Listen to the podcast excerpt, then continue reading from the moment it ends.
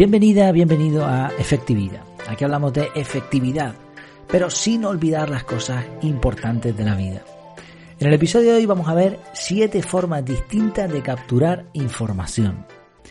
Una idea, por muy valiosa que parezca en un primer momento, no vale para nada si no se retiene. Por eso el proceso de capturar es esencial, ya no solo como parte de un método de organización personal, sino en general para guardar la información que nos llega de alguna manera. Pensemos en que nuestra mente recibe miles de impactos eh, informativos, muchos de ellos publicitarios. Si se dedicara a retener a largo plazo, y entre paréntesis, largo plazo nos referimos a más de unos segundos, todos los datos que recibimos, si, si lo intentara, la mente colapsaría. Por eso, en la época actual es necesario contar con herramientas externas. No quiere decir que la mente funcione mal, que la mente no esté preparada, sino que vivimos en un sistema que nos está exigiendo tanto que no es posible eh, trabajar con la mente sin ninguna ayuda. Por eso lo de las herramientas externas. Una mente extendida le llaman algunos también. Como dice mi suegro, más vale lápiz chico que memoria larga. Sí, vamos a ver siete formas de capturar información. La típica de toda la vida, la captura por excelencia de, de toda la vida, de toda la humanidad, vamos, papel y lápiz.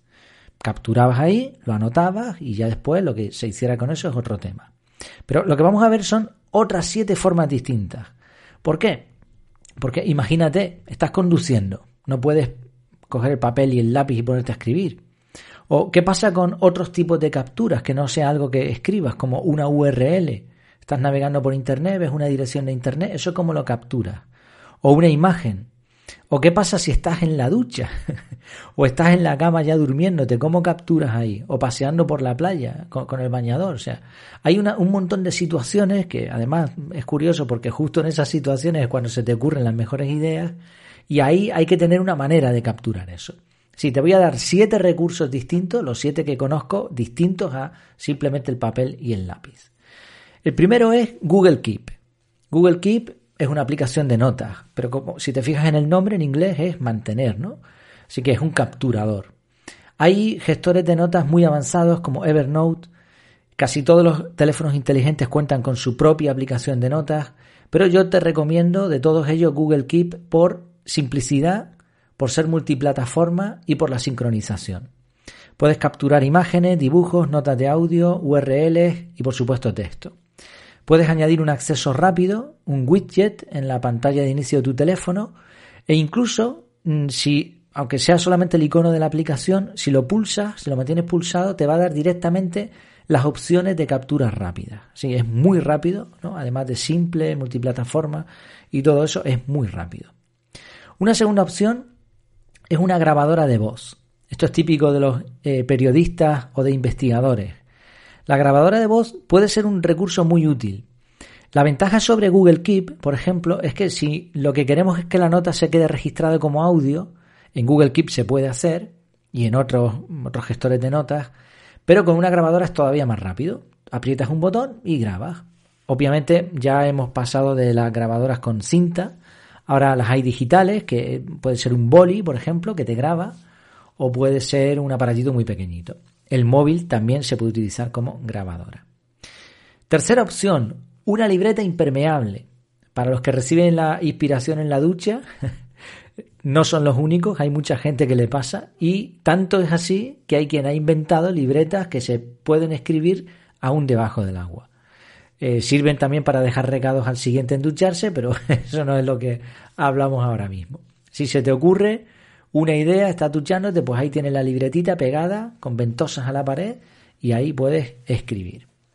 Bueno, es una idea, ¿eh? no creo que sea la más útil del listado, pero por si acaso. Cuarta idea, redirigir los mensajes a una sola bandeja de entrada. Uno de los problemas que tenemos ahora sí ya al analizar todas las capturas que hemos hecho, en el método CAR hablamos de capturas propias y ajenas, capturas propias las que haces tú, ajenas las que te llegan, ¿no? es otra persona la que te manda la información al correo electrónico, al WhatsApp, a lo que sea. Una vez que todo eso está capturado y controlado, en el método CAR lo que se hace es analizarlo. Claro, ¿qué pasa? Que muchas veces tenemos que analizar varias, varias bandejas de entrada y esto se hace pesado.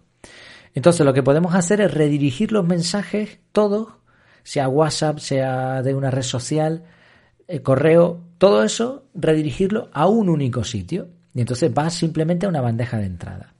Para eso se utilizan automatizadores tipo IFTTT, if this, if this then that, eh, o Zapier, o similares. Lo que hacen estos automatizadores es que crean una serie de rutinas programables, tú las programas, para que cuando te llegue un mensaje a tal sitio, pues quiero que me lo mandes a este otro sitio.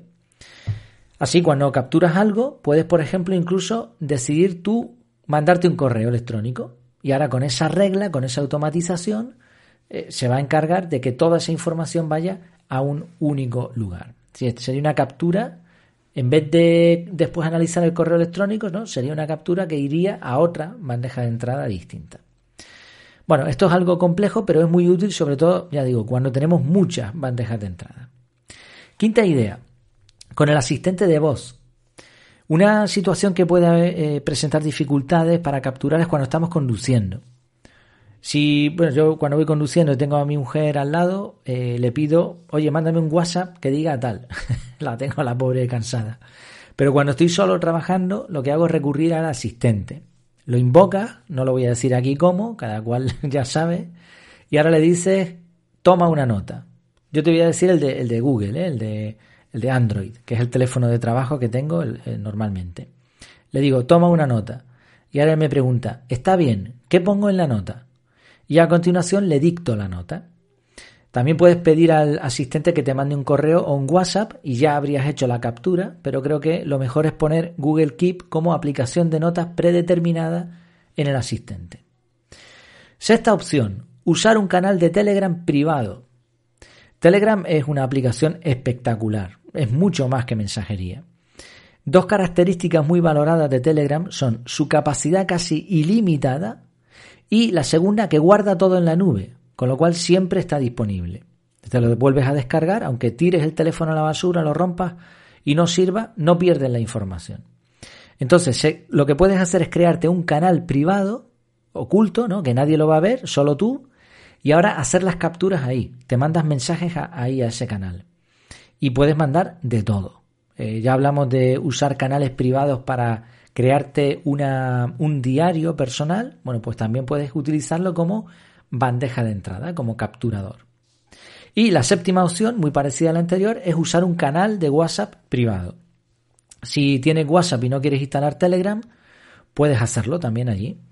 No es lo mismo, mm, no todo va a estar en la nube y no tienes mm, gigas ilimitados, no tienes capacidad ilimitada, pero puede servir. Además, WhatsApp no tiene la función de canal como, como tal, pero sí se puede lograr con un truco. Lo que haces es que creas un grupo con otra persona, tu pareja, un amigo, lo que sea. Y después le echas y te quedas tú solo. Y entonces te vas a, a, quedar en un grupo donde estás tú solo. Mandas los mensajes allí como si fuera un canal privado. Si hemos visto siete formas de capturar diferentes. Google Keep una grabadora de voz, una libreta impermeable, redirigir los mensajes con un automatizador, el asistente de voz, un canal de Telegram privado y un canal de WhatsApp privado. Son siete formas, igual hay alguna más interesante que se te pueda ocurrir por ahí. Alguna de estas, por cierto, lo del canal de WhatsApp privado me lo mencionó una de las alumnas que está en el curso, en el curso de OCAR, que me dijo, oye, pues mira, e-, esto también se puede hacer así, ¿no? Y, bueno, por supuesto lo añadí tanto al curso como a, esta, a este podcast, ¿no? En el, en el artículo que me estoy basando, pues ahí tienes todos los enlaces. En resumen, capturar información debe ser rápido, intuitivo y simple. Después ya veremos qué hacer con esa información, cómo la usaremos.